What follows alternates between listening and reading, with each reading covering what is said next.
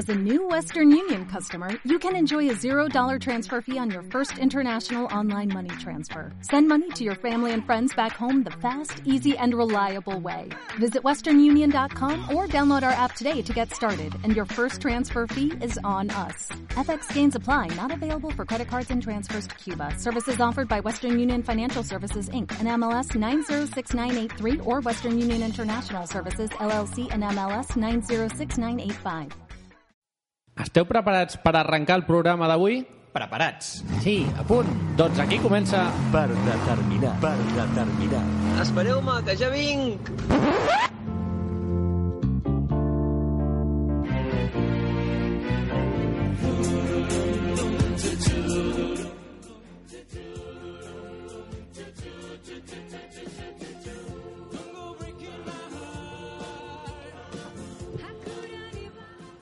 Benvinguts tots al desè programa de la nostra sisena temporada i al programa 101 del Parc de Terminar. Recordeu que ens podeu escoltar a Ràdio Tenor del Clot, ara, aquí en directe, l'últim dimarts de cada mes, i a Ràdio Trini Jove, al dial 91.6 de l'FM, tots els dimarts de mes. Avui és el darrer programa de la nostra sisena temporada i el programa amb el que enllacem directament amb les vacances d'estiu. Encara per alguns ens queden uns dies, però bueno, ja, ja s'acerca el veranito, no?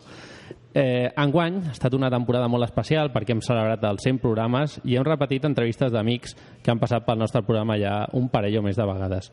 Vam decidir reduir el nombre d'emissions de la temporada per portar-vos millors programes i amb més, i amb més convidats eh, que mai.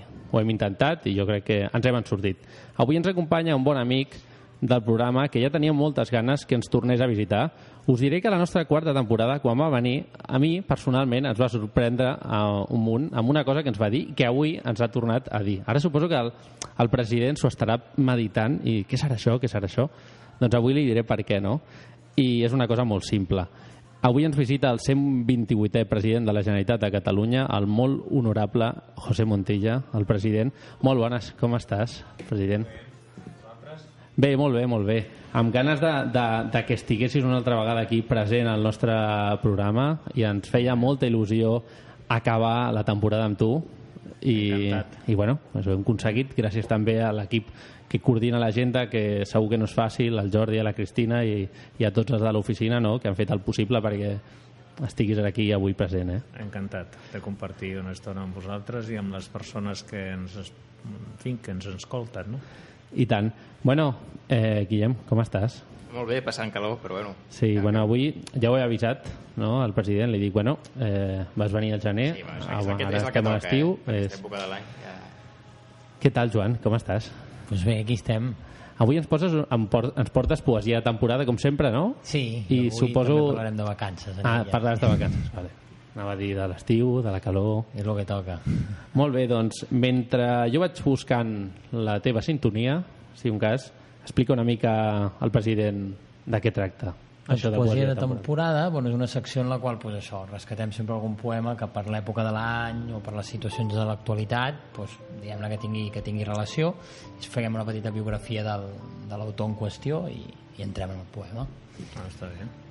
Quan vulguis avui és, agafarem un poema que es titula Primer dia de vacaciones ja us avisava que anava per aquí el tema i és un text de Luis García Montero que va néixer a Granada el 1958 va estudiar Filosofia i Lletres a la Universitat de Granada i es va doctorar el 1985 amb una tesis sobre Rafael Alberti, titulada La norma i los estilos en la poesia de Rafael Alberti. Justament amb Alberti tingué una gran amistat i va preparar l'edició de la seva obra, bueno, de la seva, diguem, de la seva poesia completa. És un dels màxims representants de l'anomenada poesia de l'experiència i els seus textos es caracteritzen per un llenguatge col·loquial i per la reflexió a partir de situacions quotidianes. Primer día de vacaciones.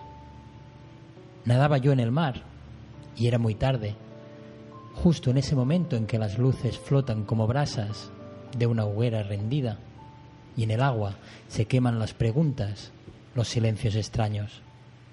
Había decidido nadar hasta la boya roja, la que se esconde como el sol al otro lado de las barcas. Muy lejos de la orilla, solitario y perdido en el crepúsculo, me adentraba en el mar sintiendo la inquietud que me conmueve al adentrarme en un poema o en una noche larga de amor desconocido. Y de pronto la vi sobre las aguas, Una mujer mayor, de cansada belleza y el pelo blanco recogido, se me acercó nadando con brazadas serenas. Parecía venir del horizonte. Al cruzarse conmigo, se detuvo un momento y me miró a los ojos. No he venido a buscarte, no eres tú todavía. Me despertó el tumulto del mercado y el ruido de una moto que cruzaba la calle con desesperación. Era media mañana, el cielo estaba limpio y parecía una bandera viva en el mástil de agosto. Bajé a desayunar a la terraza del paseo marítimo y contemplé el bullicio de la gente, el mar como una balsa, los cuerpos bajo el sol. En el periódico, el nombre del ahogado no era el mío. Molt bé. Sempre aquí posant la teva poesia temporada a Avui cada vacances i programa platja, tu. i reflexant el que es ve per davant. Molt bé, Joan. Doncs d'aquí passem a la paraula enigmàtica, que és una altra de les, jo crec, seccions que més ho han patat aquesta temporada, no? També com les... Bueno, els estrenos, no? Els estrenos sempre ho peten, no? I aquesta ho ha patat com les del Joan.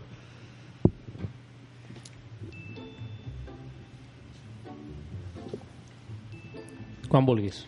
Molt bé, doncs aquí comença la paraula enigmàtica. Expliquem el funcionament pel president. És un concurs en el qual haureu de completar tres frases pronunciades recentment per tres protagonistes de l'actualitat. D'aquestes frases extrauré algunes paraules que vosaltres haureu d'endevinar entre quatre opcions que us donaré. Si cap dels que estem aquí a la taula encerta la resposta correcta, el punt és per mi. Aquesta és la normativa que es va crear ahir mateix perquè veieu aquí com funcionen les seccions és jo me lo guiso, jo me lo como. Sí, i avui, avui Sergio, és la gran final. Avui Sí, ja com és, estem? és, Com és estem, això? l'última secció de la temporada. Ah, fem, un repàs, resultats. fem un repàs al marcador, si et sembla? Vinga. Vinga, doncs en... comencem per sota. En últim lloc, en quarta posició, està l'Oriol amb 5 punts. Vale, avui no pot remuntar perquè no ha vingut. Bueno, Llavors, potser telemàticament a través de WhatsApp podria participar si ens està escoltant. ui, serà molt difícil. No, no. No. Després, en tercera posició, un servidor amb 8 punts. En segon lloc estàs tu, Sergio, Mhm. amb 9. I a primera posició tenim el Joan amb ni més ni menys que 13 punts. M'escapo, eh? És complicat, eh? De... És complicat, És complicat de però fixa't, remuntar. fixa't què et diré. Et proposo... No l'agafes ja, eh? No. No, però, No, no, però no. cuidado, perquè farem una cosa. Mira, com que avui és l'última secció, el que farem és cada resposta correcta... que Val el doble. Val, el, val 3 punts. Vale, perfecte. Sí, I m'agrada. així et pots agafar. Vale, i perfecte. Jo també. Sí. Perquè això ha de ser com el típic partit de final de temporada, Sí. que estan els, els Que entrenadors, allà, l'equip sí. tècnic, escoltant la ràdio i parlant per, parlant sí, sí. per telèfon, ha de ser igual. Molt bé, doncs vinga, endavant, comencem. Comencem escoltant el primer protagonista d'aquest mes, que és el president del govern espanyol, Pedro Sánchez. Doncs endavant amb en Pedro Sánchez. El Partido Popular es un partido clave, central en el sistema político español. Y en consecuencia, como presidente del Gobierno, yo lo único que espero es que renueven el liderazgo en el Congreso del mes de julio y lo que sí que le puedo garantizar es al nuevo o la nueva líder del Partido Popular que va a contar eh, con mi A veure, diu Pedro Sánchez, le puedo garantizar al nuevo líder del Partido Popular que va a contar con mi opció A, respeto, opció B, apoyo, opció C, lealtad, opció D, cariño. President, què penses? Quina diries que és la correcta? Respeto. Respeto. Joan, Jo m'alineo amb el president i dic respeto, també. Respeto també. Molt bé. Jordi, tu no, tu no vols participar? Bueno. Sergio, Respeto. tots dieu la mateixa? Tot respeto. Ui, ui, ui, pues us ho jugueu tot, eh? Una... Anem a escoltar l'opció correcta. Todo el rojo. Que no serà respeto, veuràs. Lo que sí que le puedo garantizar es al nuevo o la nueva líder del Partido Popular que va a contar eh, con mi lealtad Lealtat, Guillem, no era tres respeto. puntets per tu, eh? Mira, de cop i volta tinc 11 punts, què et sembla? Ostres, estàs a la segona posició ara. Ja vaig segon, has vist que bé? Quasi t'agafo, Joan. Molt bé. Seria molt divertit que tu, el creador, eh, guanyessis. Guanyes jo. Però Estaria bé. impugnat per nosaltres, Vinga, per encara, majoria. encara queden dues, dues possibilitats, Vinga, dues opcions. Anem a escoltar la segona protagonista d'aquest mes, que és la candidata de la, a la presidència del Partit Popular, Soraya Sáenz de Santa María. Ah, mira, les paracetamoles, no? Exacte. El partido que yo quiero renovar es un partido cuya opinión tiene que venir de abajo a arriba, que los afiliados, que los militantes, por ejemplo, en el debate que acabamos de tener, puedan dar su opinión, sus reflexiones, sus propuestas. Este además es un partido que tiene gente muy Este es un partido, al, Partido Popular, que tiene gente muy opció A, activa, opció B, dinàmica, opció C, entregada, opció D, imputada. Ara comences tu, Sergio. Jo diria la imputada, perquè queda guai. I perquè les frases del PP són les seves frases, no? Sí. Llavors, eh, jo diria que és gente muy eh, entregada. Entregada, la C. Joan, tu què opines? Pues jo diré activa, pel context del que parlava. No? Mm. Vale. Sí, jo també, President? Jo també crec que activa. Activa també? Imputada segur que no. Segur que no, eh? Jo crec que no, eh? Jo crec que no. No crec que hagi dit Que, això. que no ho va dir, diguem. No ho va dir. Una altra Altra cosa és que, que ho siguin. de tenir en tenen. Ja. Sí, sí, això sí. Vale, escoltem la Sí? resposta correcta. Jo vull fer un incís. Sembla, la Soraya sempre que parla, Sí. sembla que està constipada una mica. Sí, veu molt Sí? no? Potser. Sí, Escolteu, escolteu. Este además es un partido que tiene gente muy activa. Muy activa, president i Joan, enhorabona. Molt bé. Sí. Molt bé, molt bé. Joan, tens ara mateix 16 punts. Um, vale, jo crec que ja... Sí, M'escapo, ja- no? ja Tinc Jo crec que ja, ja has guanyat perquè Ja no, no t'agafem, ja em sembla. tinc l'hamburguesa pagada o no? Jo crec que sí, jo crec que sí. l'humus, a l'humus.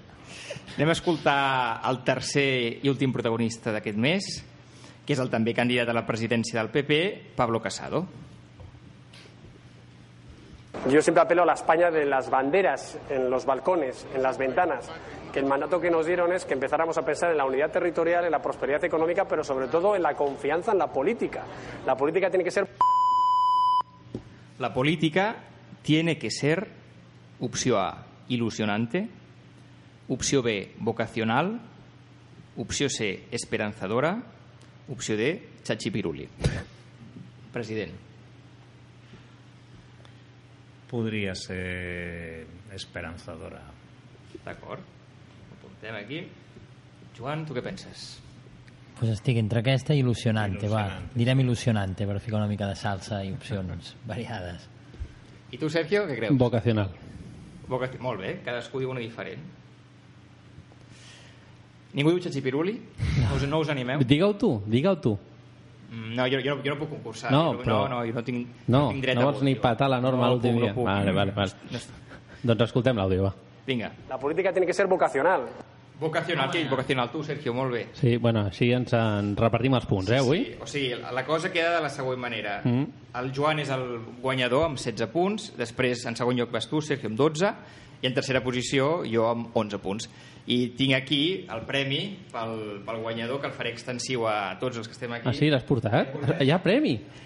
Això no ho sabíem, Joan, eh? Això és una sorpresa total. Una sorpresa. Eh? Porto aquí uns xupa-xups. Ole, ole. Ostres, També pel president. has tirat la casa per la finestra, eh? Moltes gràcies, Jordi.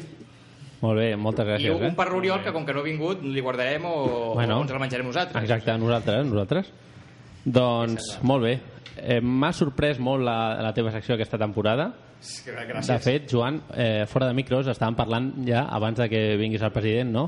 És què fem per la següent temporada de secció. 2018-2019, ja, no? Estem rumiant, estem I pensant. vam veure què dir farem. concurs, o sigui, el concurs ha d'estar-hi. Sí, home, té, Doncs, bueno, està guai. Té, una té secció, salseta, sí. una secció innovadora que el, el, el convidat, en aquest cas avui el president, està col·laborant. És una secció xula, Està bé, està engrescadora. Bueno, doncs ara, si us sembla, anem a enllaçar amb la falca del par de terminar i després procedim a l'entrevista. Per determinar. Ens pots escoltar online l'últim dimarts de cada mes a les 9 del vespre a Radio Ateneu del Clot. I també recorda a Radio Trini Jove al 91.6 de l'FM el següent dimarts de cada mes. Pues això està molt bé, eh? Baby,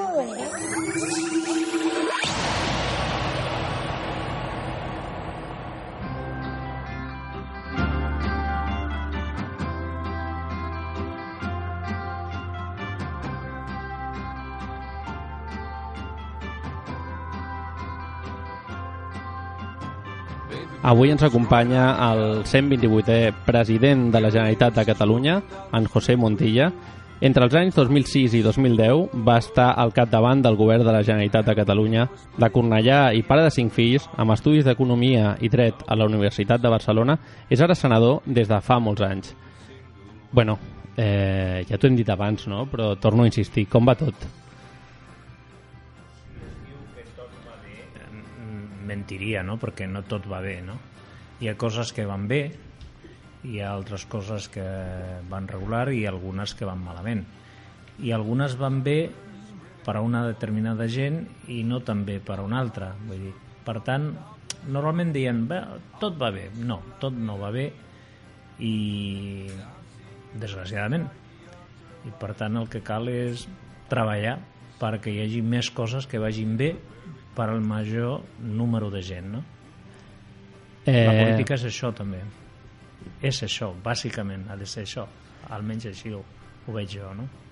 Ara que estem fent una mica l'entrada de l'entrevista, no? Eh, abans a, a l'inici del programa ho he dit, no? Dic, després explicaré per què el president, per què en José Montilla, sempre ens ha agradat molt, no? Eh, quan ha vingut al programa, no? L'altra vegada i ens va, bueno, i, i ens vas agradar com a convidat i, i et tenim una preci, no? I és, pocs convidats fan el que tu fas al principi de l'entrevista, que és preguntar què ens dediquem cadascú, no? I tu, eh, ens tutegem, si em permets, no? Eh, des de que vas venir la primera vegada, el 10 de gener, o a l'11, no me'n recordo, eh, va ser el primer convidat que sent president de la Generalitat, no? Ens vas dir això, que què tal us anava la vida, no? I què, què fèieu, no? I jo crec que això dona molt de valor a una persona com tu no? i bueno, ho volíem destacar és una, és una, és una cosa és una, una petita menció no? una xurradeta no? però jo crec que és molt important també per conèixer el convidat que tenim no? perquè de vegades un president queda allò molt llunyà no? es veu els, els butlletins informatius no? a les televisions i al final eh, res. és res Són de del que carn sembla i os i tant i tocant amb els peus a terra almenys això crec jo que s'ha de Fas fer. molt bé. Eh, bueno, és molt estesa la, la sensació que el Senat és un òrgan de poca utilitat, o això és el que hem cregut al redactar aquesta, aquesta pregunta, no? A la pràctica, quin- quines són les funcions del, del Senat i dels senadors? El Senat és, eh, està configurat a la Constitució espanyola com la cambra territorial. És, eh, les cambres territorials, és a dir, un equivalent al Senat, té diferents denominacions, no? no tots els països es diu Senat, però la, la cambra que representa els territoris eh, existeix eh, pràcticament a tots els països que, que són països, eh, podríem dir, complexos, eh, que tenen un alt grau de descentralització. És a dir, per, per exemple, tots els països federals. Eh, Hi ha Senat als Estats Units, a Canadà, a Mèxic, a Argentina, a Brasil, eh, hi ha Senat a Rússia, hi ha Senat a la Índia, hi ha Austràlia, hi ha Senat a, a França, tot i que no està tan descentralitzat, a Itàlia, a Alemanya, o sigui... Eh, mm, hi ha una gran, una gran quantitat de bueno, hi ha milions no, de ciutadans al món que viuen en estats descentralitzats i aquests estats descentralitzats tenen una segona cambra territorial que és la cambra de representació dels territoris. Aquí el que passa és que la representació dels territoris és una representació una mica distorsionada, perquè la Constitució quan es va fer les comunitats autònomes no estaven creades. Eh, La Constitució va perfilar com es podien crear les comunitats autònomes, però les comunitats autònomes van venir després i, per tant, els territoris que hi ha representats eh, d'alguna manera al Senat són les comunitats autònomes, jo sóc senador Mm. elegit per al Parlament de Catalunya, però la majoria són representants de les províncies, perquè era el territori i la demarcació que existia en aquell moment. Això fa que existeixi una disfunció que caldrà eh, en un determinat moment doncs, eh, jo crec que modificar per adaptar-lo a la realitat actual que les províncies doncs, eh, no, no tenen avui l'entitat, és una entitat de caràcter local el- els territoris són les comunitats autònomes després el, el Senat es va fixar amb unes competències que també caldria revisar el Senat en aquest moment què fa? Pues fa controlar el govern, igual que ho fa el, Mhm. el Congrés. Eh, per tant, el president del govern i els ministres venen a compareixer eh, i pipin, se les formulen preguntes en la sessió de control, se les formulen interpel·lacions, preguntes verbals, preguntes per escrit també, òbviament, preguntes en el plenari, preguntes i interpel·lacions també en les comissions. Després el Senat participa en, en el procés legislatiu, és a dir, les lleis eh, que passen per el Congrés després han de passar per al Senat. Mm? Eh, I els pressupostos han de passar per al Senat, l'aprovació del sostre de despesa ha de passar per al Senat ara, eh, el Senat participa també en el nomenament dels representants de les institucions de l'Estat, és a dir, per exemple, Consell General del Poder Judicial, doncs hi ha uns membres que elegeix el Congrés i altres al Senat.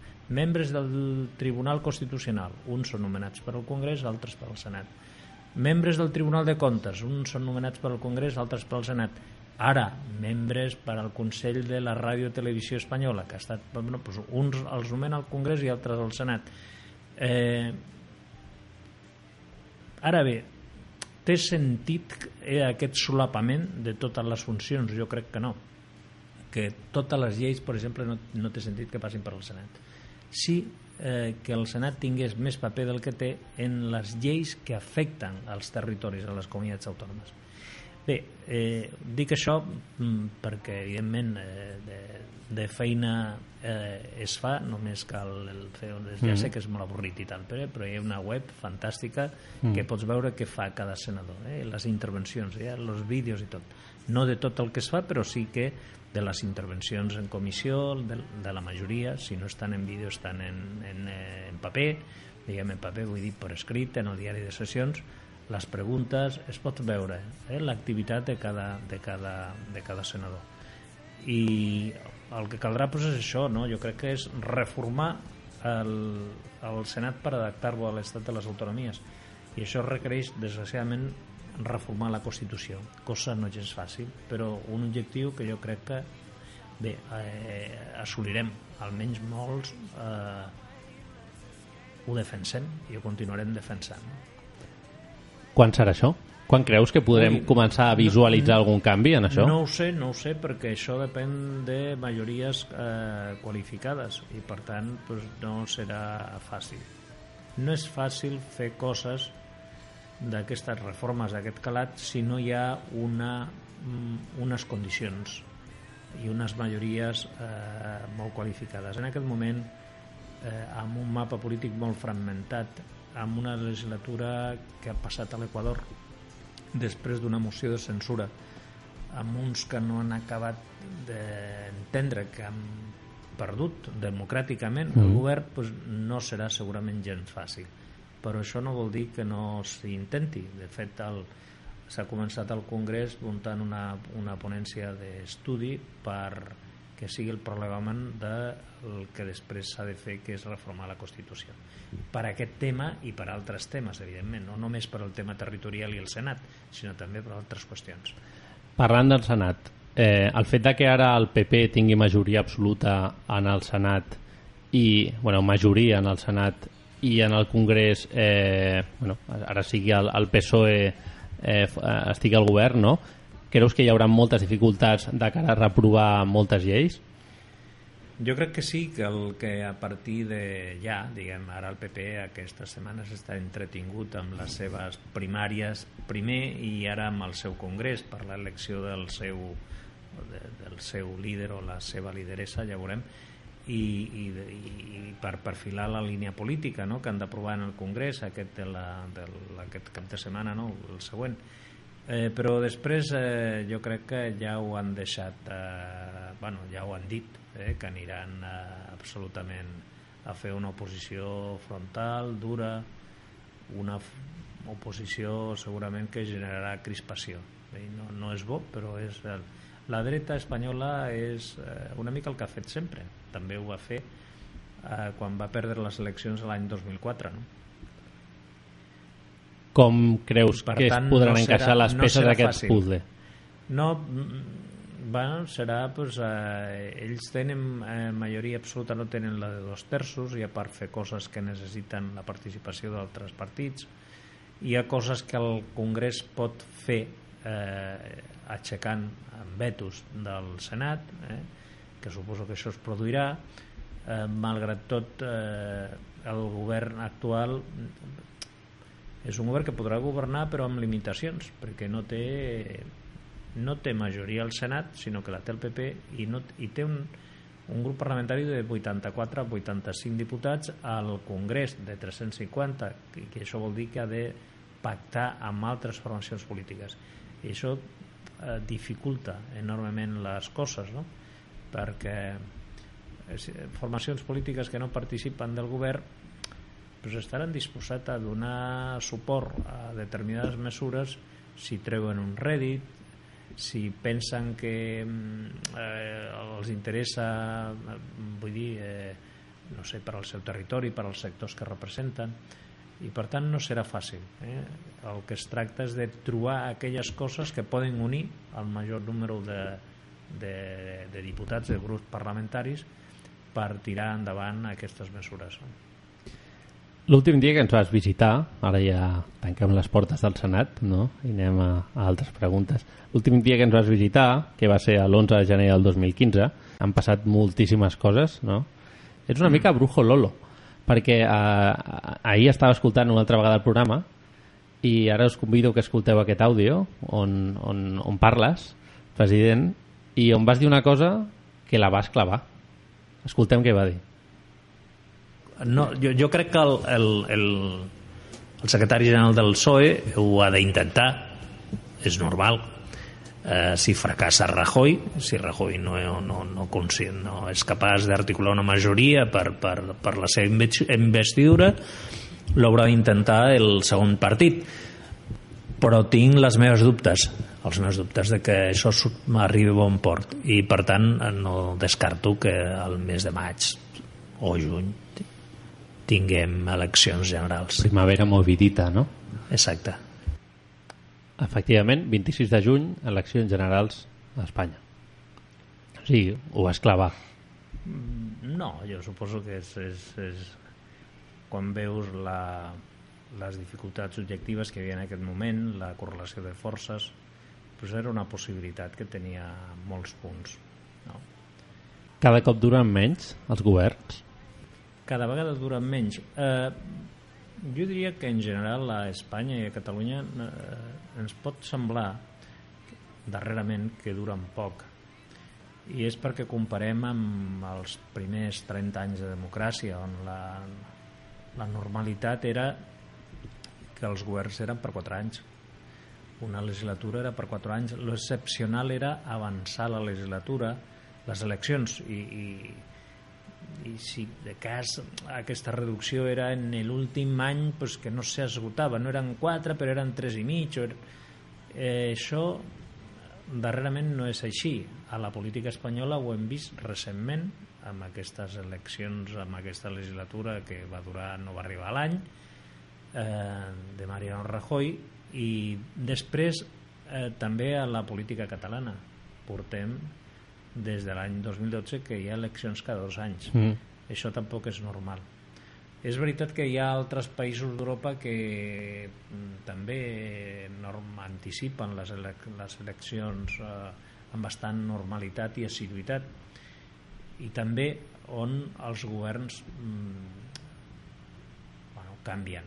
Eh, hi ha canvis als governs i, com una cosa molt habitual. No? Jo recordo que ahir ho parlàvem amb l'ambaixador del Regne Unit que va, va, va visitar Barcelona i bé, ahir era notícia perquè havia dimitit el, el, el dilluns havia dimitit un eh, dos ministres de fet, mm. no? un eh, Davis, el del el Brexit i després el, el Boris Johnson, el d'Exteriors a continuació i tal i utilitzaven la paraula, la paraula crisi, no? Hi ha una crisi de govern i diu, no, no, allà no, no, això no es diu, lo de la crisi de govern no, hi ha canvis, és, hi ha canvis al gabinet i això eh, forma part de la normalitat i no comporta una crisi de govern. Jo crec que segurament massa optimista perquè al Regne Unit sí que hi ha una crisi de govern, no? perquè no, no és un problema d'una d'unes dimissions sinó d'uns diferents criteris dins del partit governant però en qualsevol cas aquí segurament magnifiquem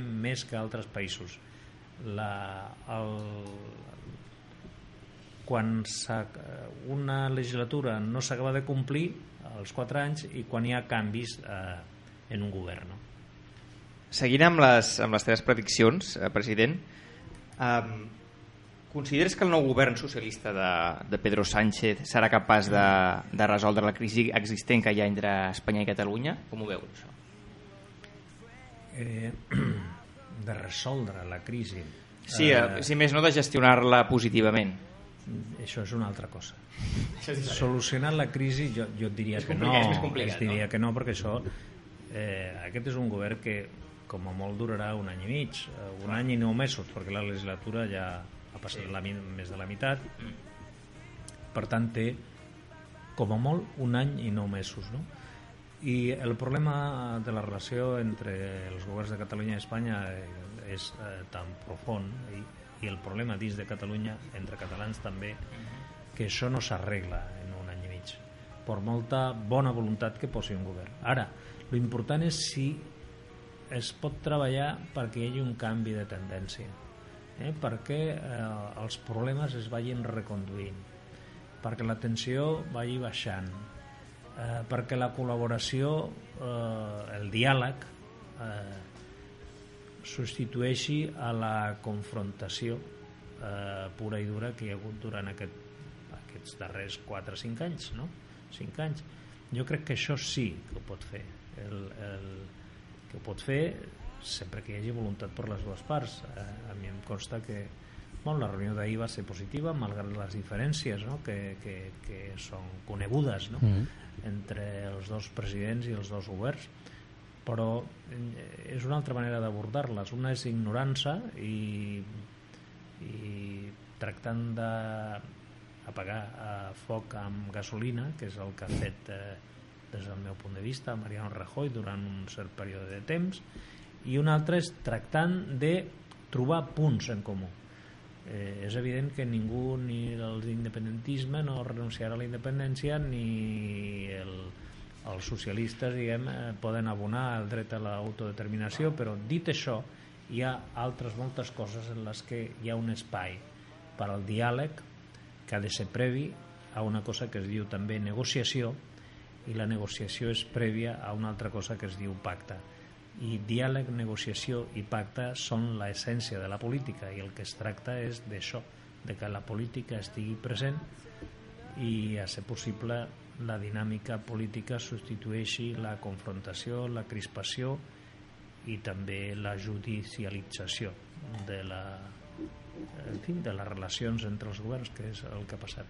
De fet, ara que dius diàleg, em ve al cap, pot ser que alguna campanya electoral teva com a president de la Generalitat de Catalunya posés la, la paraula diàleg, clarament? Em sona a mi...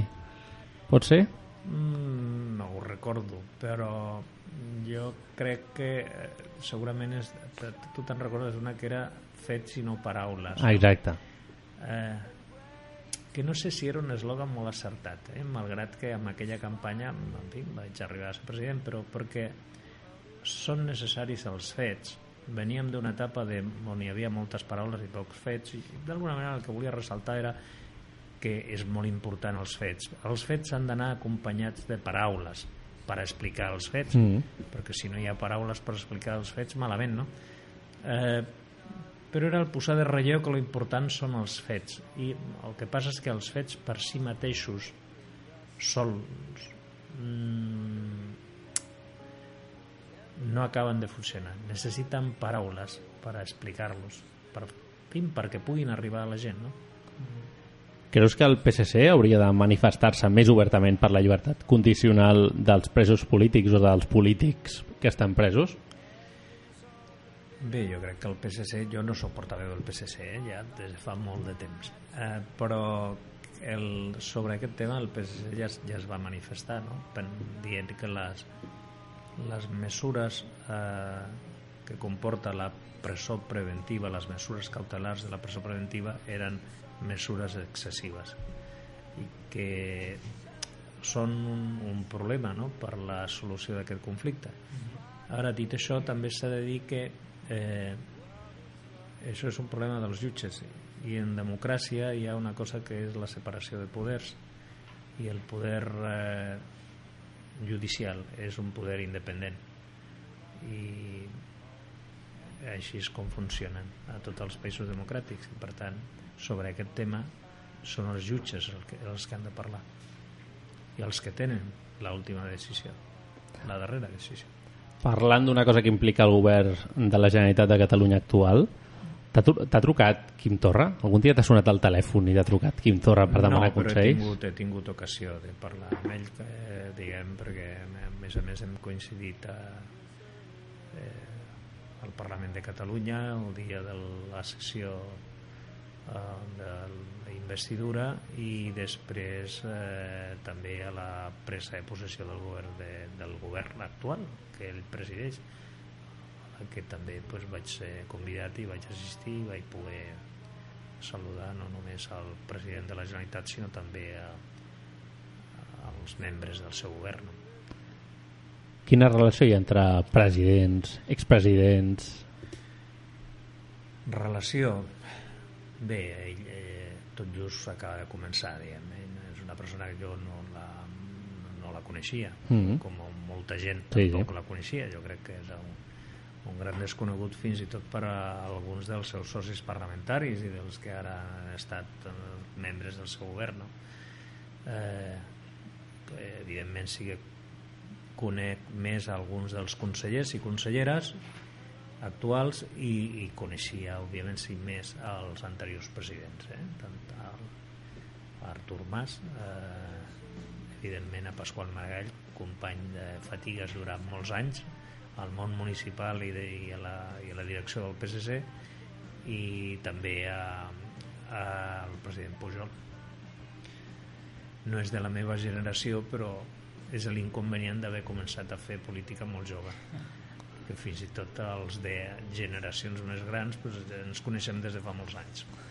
Però això és bo perquè estic segur que, que tens molta més experiència que d'altres que han començat més tard o que s'han afegit no, en política i això també marca una diferència. l'experiència està bé però també alguna altra persona et podia dir t'ho diré jo també a part de l'experiència es poden adquirir vicis jo he mirat de, en fi, de que aquests siguin pocs però Mhm. segur que en tinc alguns no? Quin consell donaries per ajudar a reconduir tot plegat tant a Quim Torra com a Pedro Sánchez? pues començar per on han començat per parlar, per trencar el gel eh, per fer-lo respectant-se mútuament que jo crec que això és una tu has de reconèixer el, a l'altra part eh,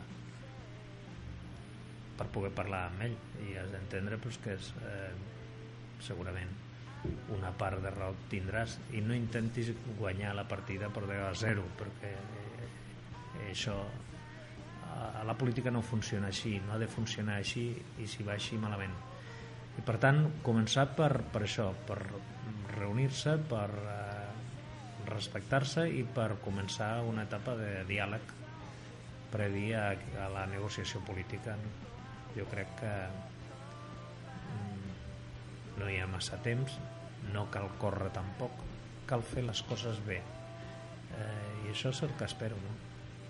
I actuant amb una certa lleialtat necessària en les relacions entre institucions i també amb respecte a les regles que, de les que ens hem dotat tots. Com a, com a polític amb molta experiència que ets, no tens la sensació que de vegades anem massa ràpid?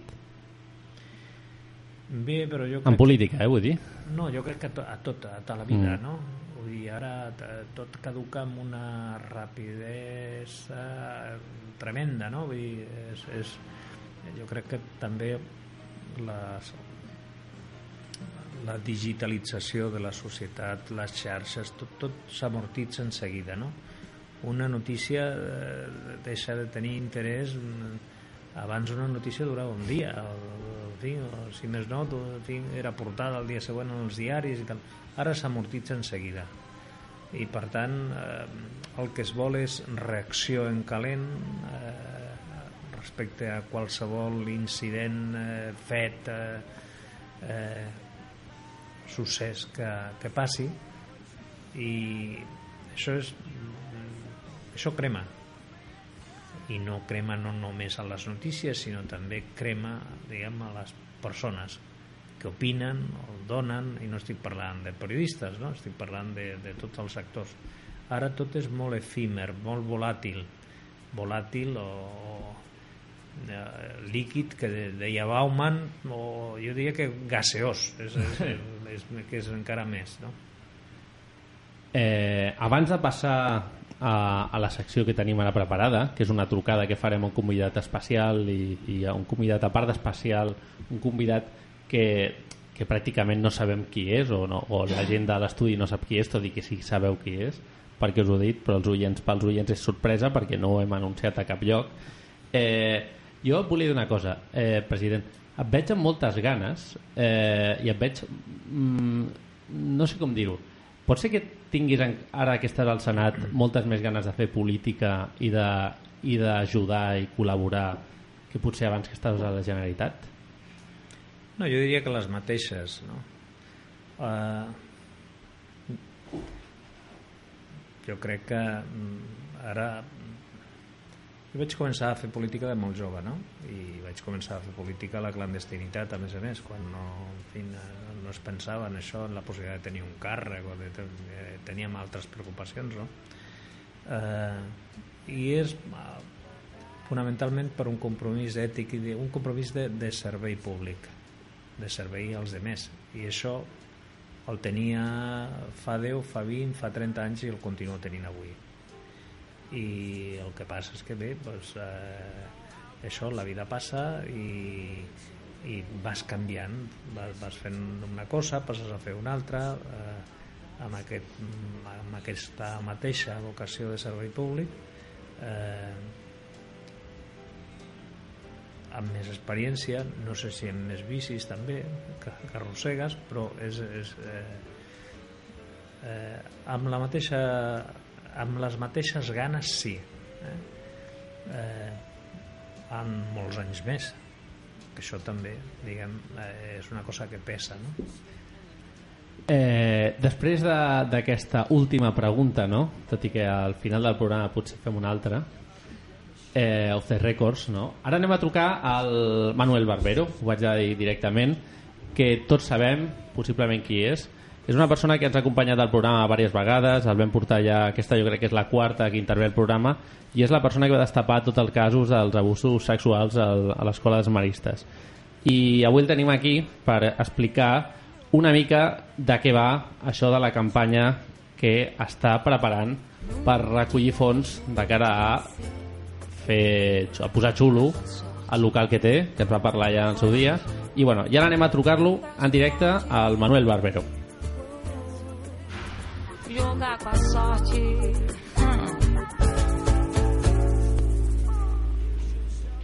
Hoy tenemos aquí con nosotros a Manuel Barbero, eh, un amigo del programa, ha estado ya varias veces. Eh, hola, muy buenas, ¿cómo estás, Manuel? Hola. Ana, ¿qué tal? ¿Cómo estás? Muy bien, muy bien. Sí. ¿Qué tal? Buenas noches. Eh, bueno, hoy estás aquí rodeado virtualmente, tú en tu casa, nosotros aquí en el estudio. Eh, está aquí Joan Camps, que ya le conoces, te saluda ahora. Sí. Está ¿qué tal? también Guillem. Hola. I també està Hola, tal, el, el president eh, José Montilla. Bona nit. Hola, bona nit, president. Molt bona nit. I, bueno, Manuel, eh, volíem que estrenessis aquesta secció nova de, del convidat sorpresa, no?, o mig sorpresa, que també és una mica el com va la vida, que és una secció que vam estrenar aquesta temporada per parlar amb convidats que ja han vingut en diverses ocasions al nostre programa, i eh, volíem que ens expliquessis eh, una cosa de la qual portes ja un parell de setmanes, una setmana fent difusió a les xarxes i que per tu és molt important que és el fet del crowdfunding per recaudar diners no? per, per, per un objectiu no? explica's una mica de què Sí. Es que hemos montado un Berkami para poder recaudar dinero para, para terminar las obras de la Asociación Manfeditas, que se dedica a luchar contra el maltrato y el abuso infantil. Y bueno, la- lo que pretendemos es terminar, poder terminar las obras y poner el equipo en marcha. Y, este equipo lo que va a hacer es trabajar en, en- la prevención, en la educación afectivo-sexual, en la formación de, de- de- de- de las familias, los, los, los menores, de los profesionales y, bueno y el acompañamiento de las víctimas y sus familiares. Tenemos mucha ilusión con esta con este proyecto y lo que pretendemos es que la gente nos pueda apoyar y que aporte su granito de arena, que es un proyecto de todos, no solo nuestro, sino que es de todos. Sí, es un proyecto muy chulo, ¿no? Cuando lo explicaste, que yo creo que también te lo has currado un montón, ¿no? Y la gente que te conocemos y te conocemos desde cuando empezó a surgir todo esto y a, y a hervir el- la olla, ¿no? Eh, Han pasado muchas cosas, eh, te has dejado la piel, ¿no? Por, Sí. por esto y también... Me he reunido con muchísima gente también y bueno, he intentado buscar buscar que, que, que esto no sea una cosa de, de, un- de una persona individual, a pesar de que he tirado mucho del carro, pero he intentado que se sumara mucha gente a este tema.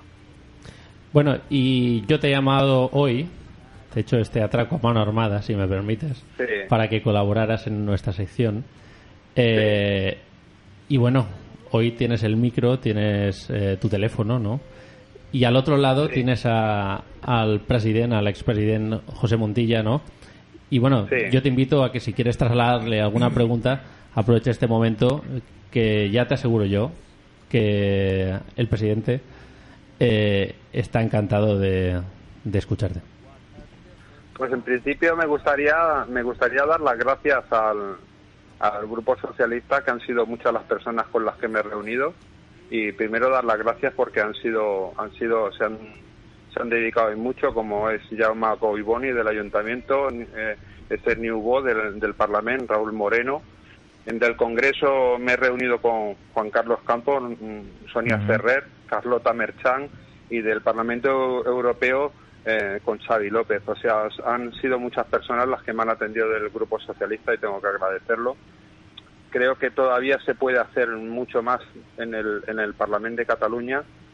Estoy solicitando que se abra una comisión de investigación y parece ser que lo quieren llevar a una, mesa de trabajo y creo que la mesa de trabajo ya se podía haber hecho y bueno, a mí me gustaría sa- saber si conoce, el, si, si, si el presidente conoce del tema y qué le parece todo como ha ido. Me gustaría saber su opinión. Sí, bueno, conozco, conozco del tema, sí. Eh, yo creo que hay, diría que pocos responsables políticos que no conozcan esta problemática, ¿no? Y afortunadamente también es conocida por una gran parte de la ciudadanía, que eso es muy importante. Yo creo que no solo el hecho de las denuncias concretas de los, en fin, de los abusos, eh, y, lo que eso comportará desde el punto de vista, podríamos decir, judicial, sino también mm, porque ha servido para que eh, estas situaciones, eh, que algunas de ellas han pasado hace años, de personas que estaban angustiadas, que no se acababan de decidir a, a- explicar un poco lo que les había pasado y lo que les, y lo que les le- les, venía un poco carcomiendo, ¿no? Una parte de su vida, pues el que, gracias a eso, al, al, resobo públic, eh, mediàtic que, que ha tenido, pues el que hayan dado ese paso. Hoy para mm, este tipo de personas que cometían estos delitos es mucho más difícil cometerlos. La impunidad en la que actuaban eh, es hoy absolutamente impensable y eso pues hay que agradecerlo a, a la labor de muchas personas y entre ellas tú, ¿no? Eh, eh, yo creo que es, forma parte también de algo que está pasando en nuestra sociedad, no, no, no solo con, eh, en este caso, con los abusos a personas, a, en fin, a, a, a a niños y niñas, sino también con los abusos a las mujeres. Este año hemos visto pues también una campaña, ¿no? la más emblemática, esta de Hollywood y tal, Mm. pero también eh, en nuestras en, en fin, en nuestras ciudades, en nuestros municipios, eh, los abusos la gente eh, eh, hoy no los aguanta, los explica, eh, los comunica, se revela. Y yo creo que eso es muy positivo porque los abusones, eh, los maltratadores, eh, lo tienen mucho más difícil, afortunadamente. Y, por eso creo que, hay que agradecer la, labor que, en este caso tú has hecho, ¿no?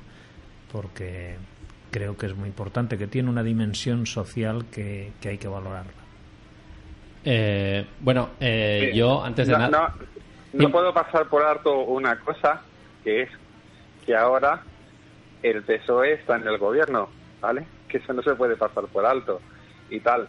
Y como yo he estado ahí en muchas ocasiones y han dicho que se podían hacer pequeñas reformas y tal, me gustaría que, que, que cogieran, como se dice, al toro por las bañas Sí. y que si no se pueden hacer grandes reformas, pero sí que se pueden hacer pequeñas reformas, me encantaría que, que, que, tomaran nota de, de, todo lo que de todo de todo lo que se les ha pasado de, de, intentar elevar la prescripción igual y, el- y ponerla al mismo nivel que, el resto de Europa de, poner más medios de dotar a una, a una fiscalía más más em, específica para ese tipo de delitos de dotarla más económicamente que es fundamental para que se puedan investigar. Y bueno pues no, no podía pasar por alto esta oportunidad de decírselo al presidente.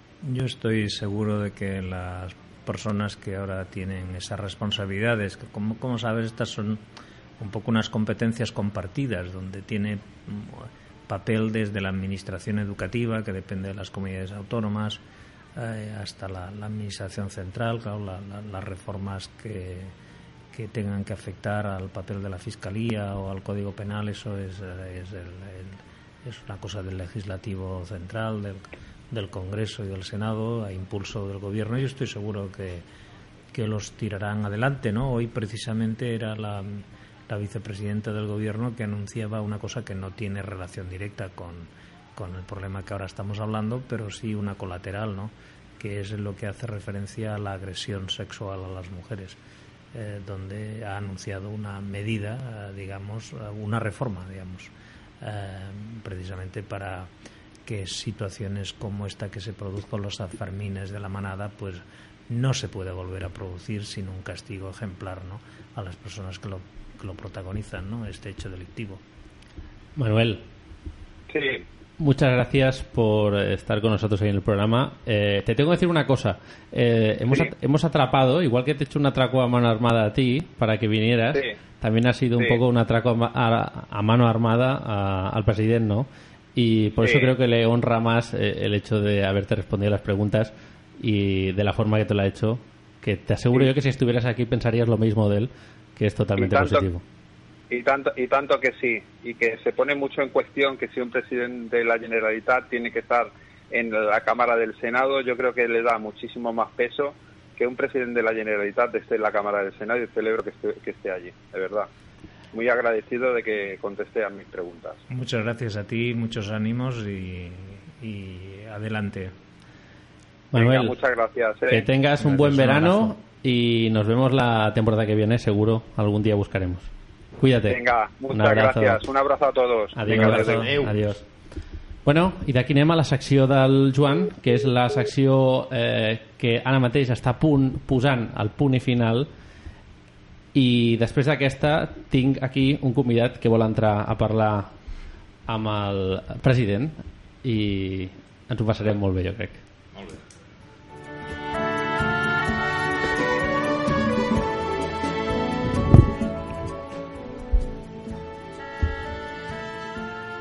Ja tenim aquí la calor i tot comença a fer olor de vacances.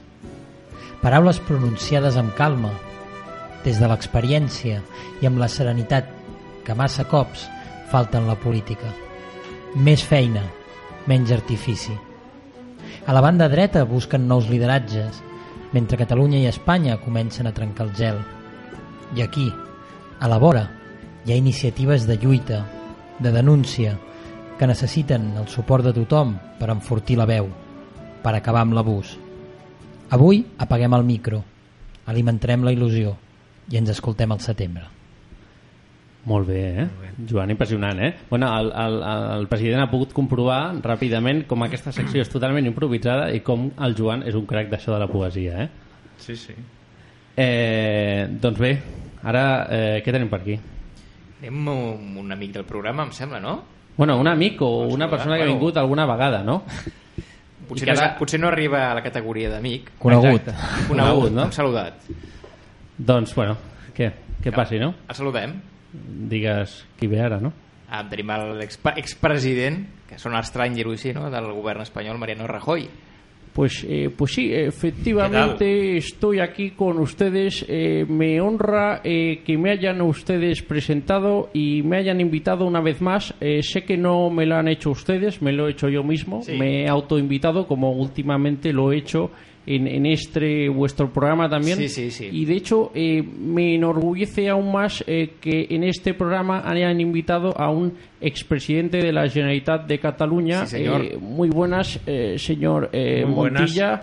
Eh, bueno, nos encontramos bastante en Madrid, eso lo tendríamos que decir a los oyentes. Es, es verdad que muchas veces nos hemos encontrado en, en la capital de, de este nuestro país. Eh, ¿Es así? O... Sí, sí, efectivamente. Nos hemos encontrado desde hace, además, bastantes años, ¿no?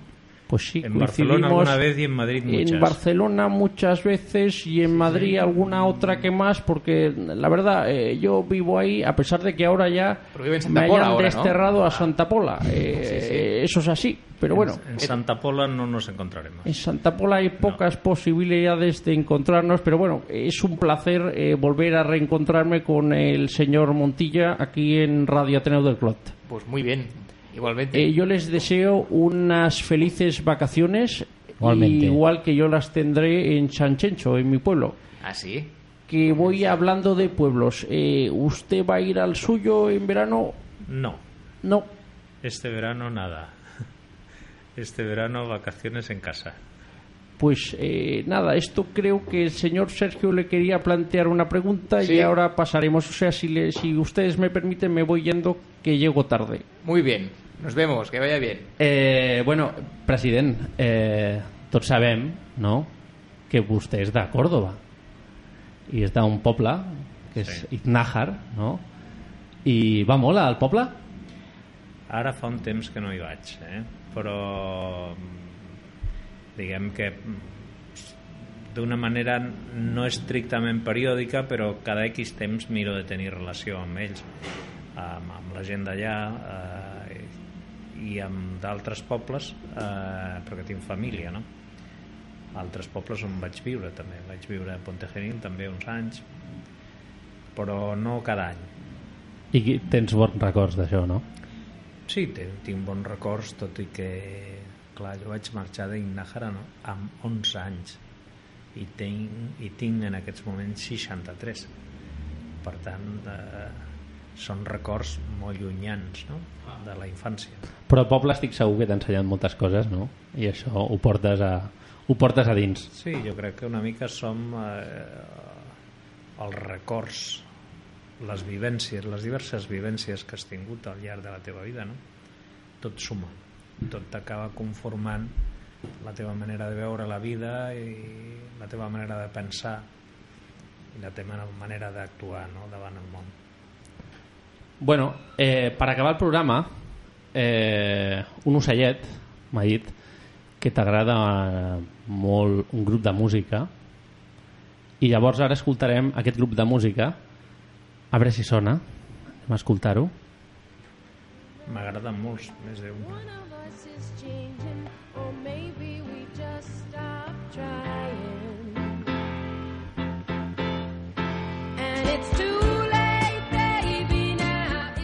Carol King és. no sé si tens algun record d'aquesta música o t'agrada per alguna cosa No, per alguna cosa, diguem, a mi m'agrada la... M'agrada molts tipus de música. A mi m'agrada des de la música clàssica, diguem, el, bueno, ah, no tots, alguns, eh, també. M'agrada el flamenco, tampoc Mhm. el flamenco en general, Ja, sinó ja, ja.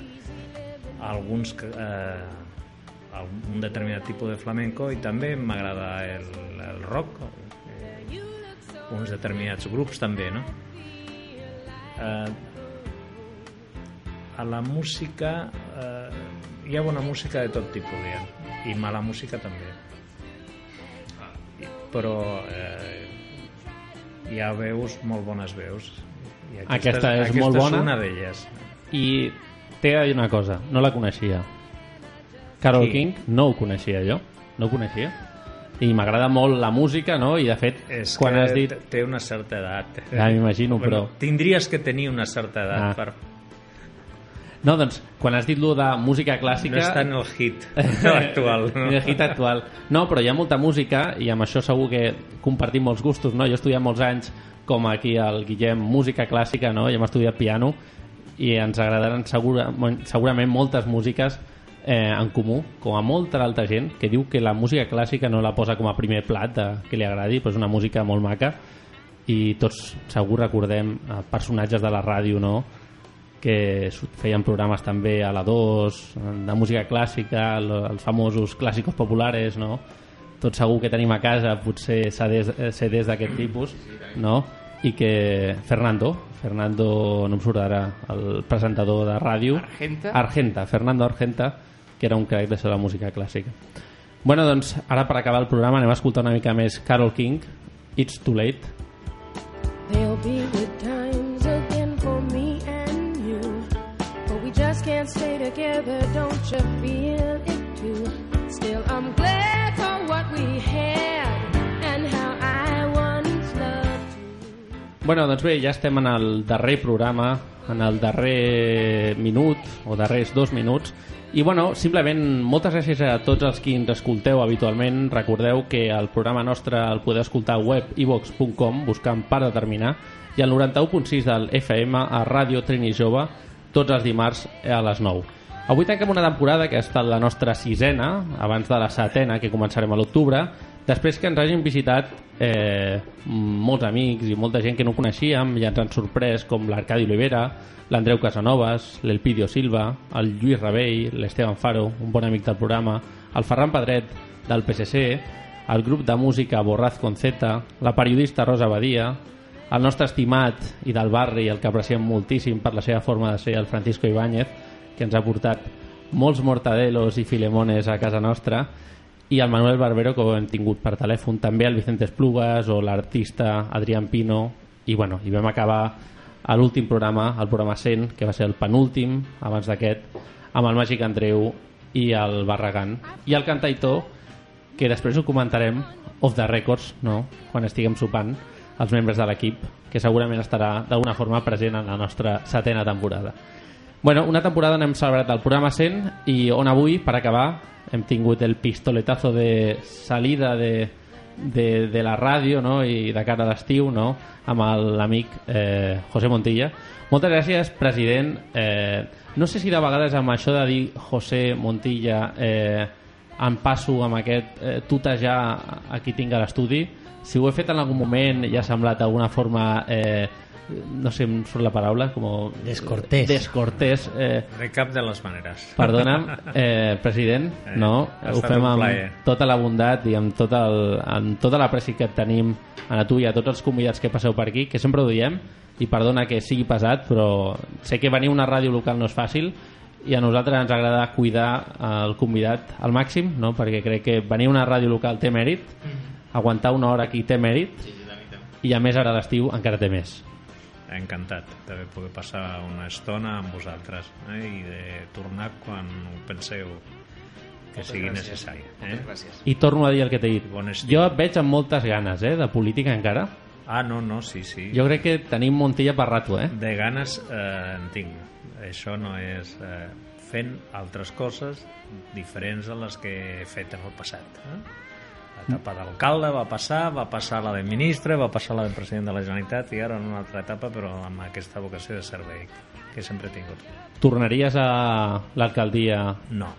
No? No, Jo crec que quan es marxa d'un lloc és millor no tornar.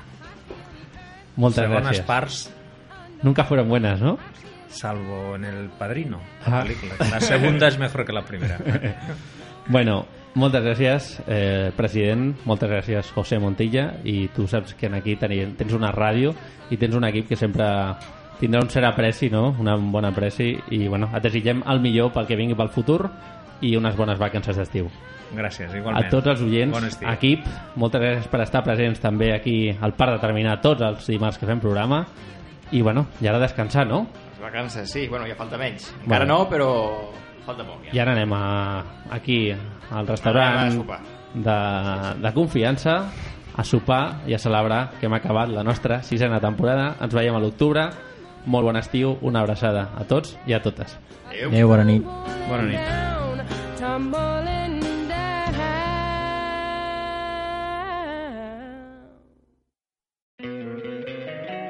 Don't you love an extra $100 in your pocket? Have a TurboTax expert file your taxes for you by March 31st to get $100 back instantly. Because no matter what moves you made last year, TurboTax makes them count. That means getting $100 back and 100% accurate taxes only from Intuit TurboTax. Must file by 331. Credit only applicable to federal filing fees with TurboTax full service. Offer can be modified or terminated at any time.